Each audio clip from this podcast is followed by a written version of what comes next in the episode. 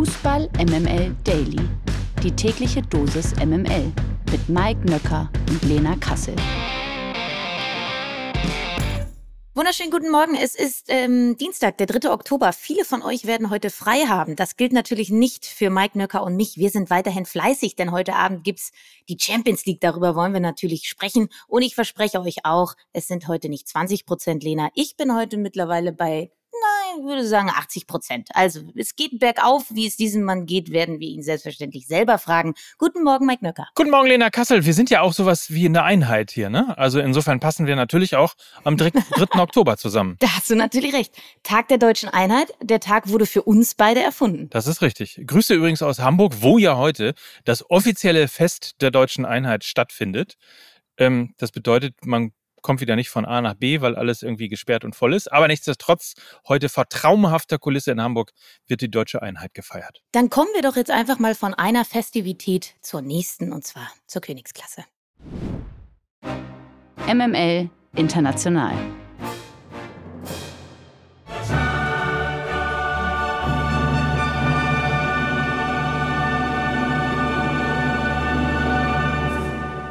Zur Abwechslung wird in dieser Woche mal wieder in der Champions League gespielt. Aus deutscher Sicht blicken wir heute Abend natürlich in die Hauptstadt, denn um 18.45 Uhr gibt Union Berlin sein Heimdebüt in der Königsklasse. Vor einigen Wochen hatte man sich ja dazu entschlossen, die Spiele vor eigenem Publikum nicht in der alten Försterei, sondern im Olympiastadion auszutragen.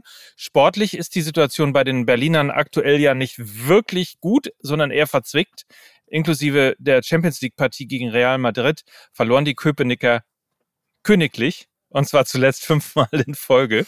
ähm, naja, was in der Mannschaft heute Abend gegen Braga zuzutrauen? Was ist überhaupt Braga? Ja, Braga ist Portugal, mein Schatz. Ähm, ja, kannst du dir mal ähm, hinter die Ohren schreiben. Weißt du doch natürlich. Was ist überhaupt Braga?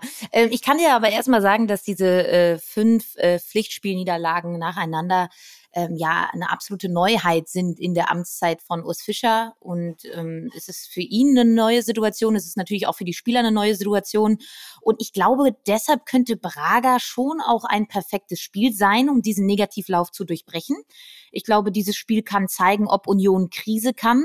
Erstes Heimspiel in der Champions League, ausverkauftes Olympiastadion. Also wenn du da einen Sieg feierst, kann das auch ein Wendepunkt sein in dieser Saison. Und die beiden Mannschaften kennen sich ja auch, sind in der vergangenen Europa League-Saison schon aufeinander getroffen. Es gab ein 1 zu 0 für Braga in Portugal und es gab einen 1 zu 0 Sieg für Union in Berlin. Also zwei enge Partien. Unions Kader hat in dieser Saison aber natürlich mehr individuelle Klasse dazu bekommen und darauf wird es genau in dieser engen Partie jetzt auch ankommen. Braga ist ja auch so ein bisschen der vermeintlich schwächste Gegner in der Vorrunde. Also wenn sie irgendwie in dieser Gruppe zumindest auf Platz drei kommen wollen, dann müssen sie dieses Heimspiel gegen Braga natürlich gewinnen. Allerdings ähm, muss dafür die Defensivachse jetzt endlich mal besser stehen. Also die Achse aus Bonucci, Kral und Toussaint. Kedira und Knoche fehlen weiterhin. Das ist bitter, weil Braga derzeit, und man glaubt das gar nicht, die beste Offensive Portugals hat. Ähm, sie bieten aber auch ein bisschen was an. 13 Gegentore schon, fünf schlechtester Wert der portugiesischen Liga. Also gerade in der Offensive hat Union ja mehr individuelle Qualität dazu bekommen. Ähm, sie müssen jetzt einfach in der Chancenverwertung noch ein bisschen besser werden. Äh, das ist das große Manko aktuell. Also sie erspielen sich Chancen, aber sie verwandeln sie nicht. Und ich bin davon überzeugt, dass Braga ein Wendepunkt äh, für Union sein kann. Und dieses Spiel wird eben auch zeigen, ob Union Krise kann. Und allen Fans von Union Berlin muss man natürlich auch sagen, genießt das Spiel. Ne? Also das ist äh, Champions League zu Hause. Das habt ihr euch verdient, das hat sich die Mannschaft verdient. Also bei allem Krisengerede und bei allen Schwierigkeiten natürlich rund um diese fünf Niederlagen darf man das Feiern nicht vergessen. Also zumindest die Fans. Auf jeden Fall. Und ich glaube, das wird eine ganz, ganz besondere Atmosphäre heute Abend. Ähm, und ich meine, Mike, die haben wir ja auch schon erlebt. Am Samstag habe ich ja gesagt, war ja so ein bisschen Königsklassen-Light, war ja aber auch Flutlichtspiel und das, da macht das Stadion einfach unfassbar Laune, wenn es auch noch ausverkauft ist. Auch die Bayern sind heute gefordert. Um 21 Uhr trifft das Team von Thomas Tuchel auf Lena Kassel. Äh, nein, aber so ähnlich. Auswärts jedenfalls auf den FC Kopenhagen. Die Dänen holten im ersten Gruppenspiel gegen Galatasaray immerhin einen Punkt.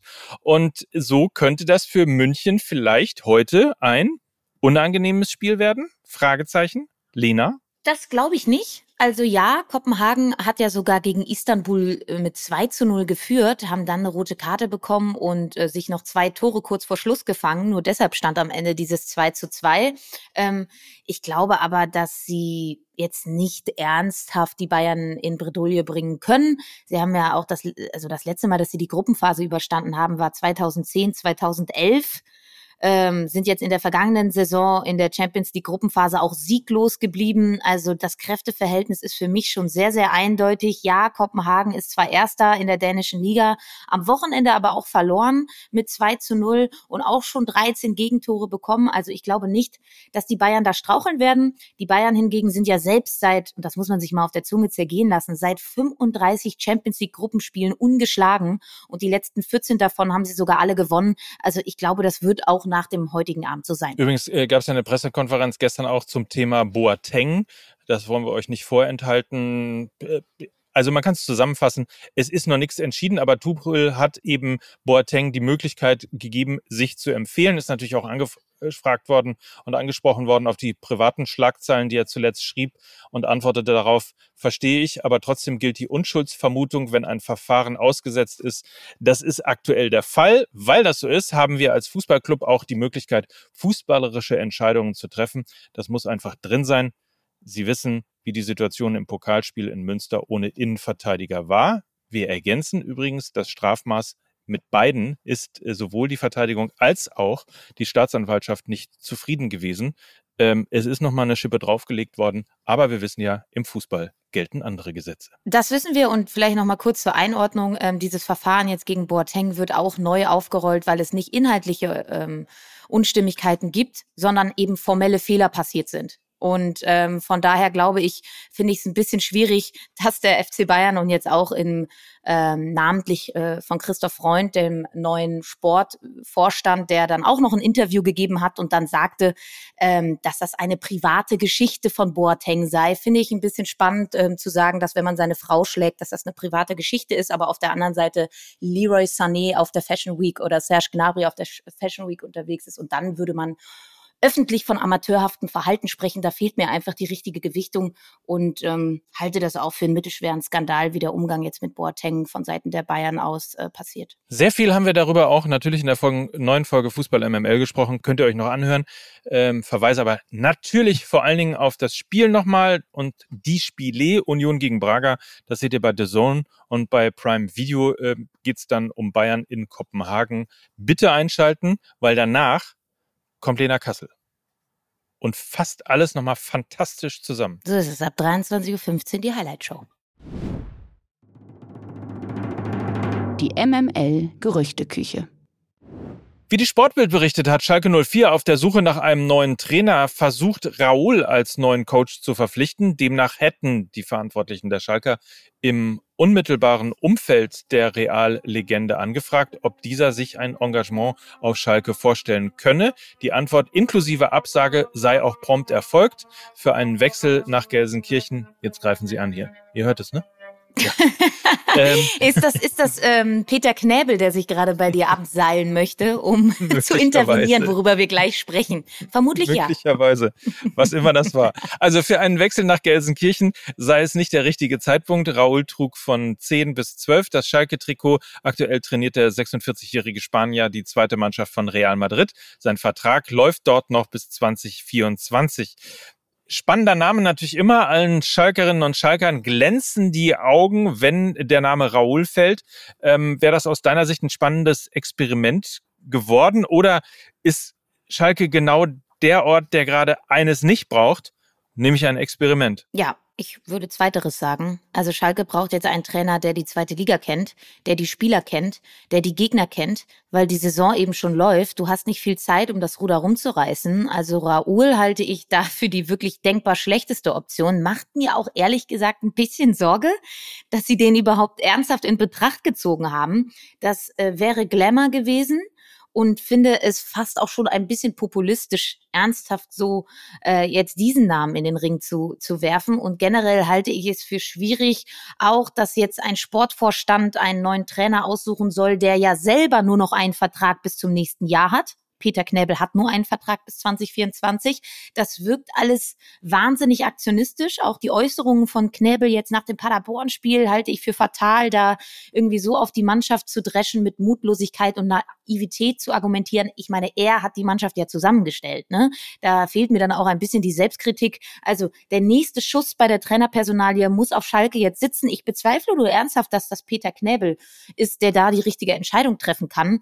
Ähm, Gerade für so eine wegweisende Entscheidung. Ähm, bin da sehr, sehr gespannt. Der Name Raoul macht mir da eher ein bisschen Bedenken, wenn das wirklich jetzt so eine Option sein soll. Gibt ja noch weitere Namen, die gehandelt werden. Markus Gistol zum Beispiel, Marco Antwerpen. Sag mal, und wenn ich mich recht entsinne, während ich in äh, Berlin auf der Tanzfläche äh, mein Bestes gegeben habe und die drei Punkte des FC St. Pauli gefeiert habe, hast du nicht Marco Antwerpen da gefragt, ja. ob er Trainer bei Schalke wird? Nee, das war nicht so, aber Lukas Vogelsang hat sich ganz angeregt mit Marco Antwerpen unterhalten und ähm, hat da natürlich versucht, ein paar interne rauszupressen. Aber Marco Antwerpen natürlich ein absoluter Fachmann und hat sich da sehr bedeckt gehalten, aber er war immerhin beim Topspiel der zweiten Liga Hertha gegen Pauli. Vielleicht ist das ja auch schon. St. Pauli. Ja, St. Pauli natürlich, klar. Wir wissen's, Mike. Äh, mhm. Vielleicht war das ja mhm. dann auch schon ja. ein, ja, ein, ein kleiner Appetithappen dafür, was da auf Schalke jetzt bald passiert mit Marco Antwerpen. Gewinner des Tages.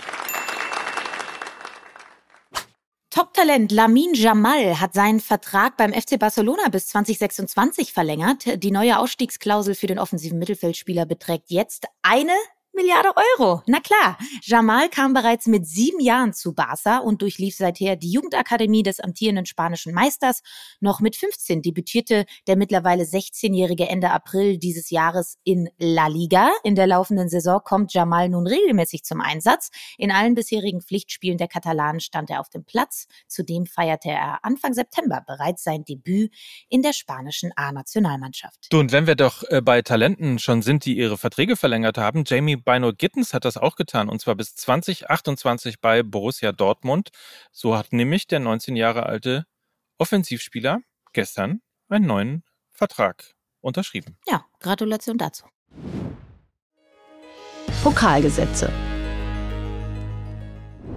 Sag mal, wir haben gestern überhaupt nicht mehr über die Pokalauslosung äh, gesprochen, weil es natürlich irgendwie Knallerspiele gibt. Ich muss schon wieder gegen Schalke ran. Also der FC St. Pauli empfängt zu Hause Schalke 04. Ähm, Dortmund spielt gegen Hoffenheim. Was haben wir noch? Äh, wir haben äh, Leipzig noch. Die müssen gegen den VfL Wolfsburg ran. Bayern hat natürlich wieder Schwein gehabt. Saarbrücken. Ne? Ja, kann man so sagen. Aber mhm. Ja, genau. Gibt es irgendwas, was, worauf du dich freust? Ja, ich glaube, so die Partie Kaiserslautern gegen Köln wird, glaube ich, richtig, richtig viel Laune machen. Auch Stuttgart gegen Union Berlin ähm, erwarte ich ein tolles äh, Fußballspiel. Und ja, ich meine, auch Borussia Dortmund gegen Hoffenheim, das Freitagsabendsspiel jetzt aus der Bundesliga, auch nochmal eine Neuauflage. Ähm, ja, glaube ich, ähm, macht Laune. Die Partien finden ja, glaube ich, Ende Oktober irgendwann statt. Und darauf freuen wir uns natürlich. Absolut. Und auch Saarbrücken endlich, die hatten das letzte große Spiel im Pokal, kann ich mich noch erinnern. Ich glaube, es war gegen Leverkusen. Ähm, da war Corona und man hatte sich so sehr gefreut, sich für den DFB-Pokal zu qualifizieren. Und dann kam Corona und dann fand das Spiel vor leerer Kulisse statt. Jetzt kriegen sie die Bayern am Ende wird also auch in Saarbrücken alles gut. In dem Sinne viel Spaß an alle, ähm, die wir noch aus Saarbrücken kennen. Und äh, an dich nochmal die Info, ne, als Vorbereitung vielleicht auch äh, auf den heutigen Tag, auf morgen oder auf was auch immer. Die neue Folge Fußball MML ist da. Und ähm, wir sind ja quasi mit dem Thema schon angefangen. es geht natürlich auch noch weiter. Der Titel Red Bull verleiht Prügel. Schön. Und es geht natürlich, ja, es geht um Boateng und um Eberl. Unter anderem. Ja, das, äh, das, das äh, sagt der Titel. Ne? Auf der einen Seite Red Bull, auf der anderen Seite Prügel. Ähm, Freue ich mich sehr drauf, werde ich, werde ich jetzt, äh, glaube ich, heute nicht mehr schaffen, aber dann morgen auf der Rückreise mir selbstverständlich anhören. Und die Empfehlung spreche ich natürlich auch an alle Dailies aus. Hört da mal rein und wir äh, sprechen dann übermorgen miteinander, weil morgen wird Nils Bubble da sein mhm. und äh, wir hören uns dann danach wieder freue ich mich drauf. Gut, dann habt alle einen schönen Tag und äh, wir freuen uns auf Lena übermorgen, auf Nils morgen. Es ist alles angerichtet. Hört MML. Besser wird der Tag nicht. Das waren Mike Nöcker und Lena Kassel, Fußball MML. Tschüss. Tschüss. Dieser Podcast wird produziert von Podstars bei OMR.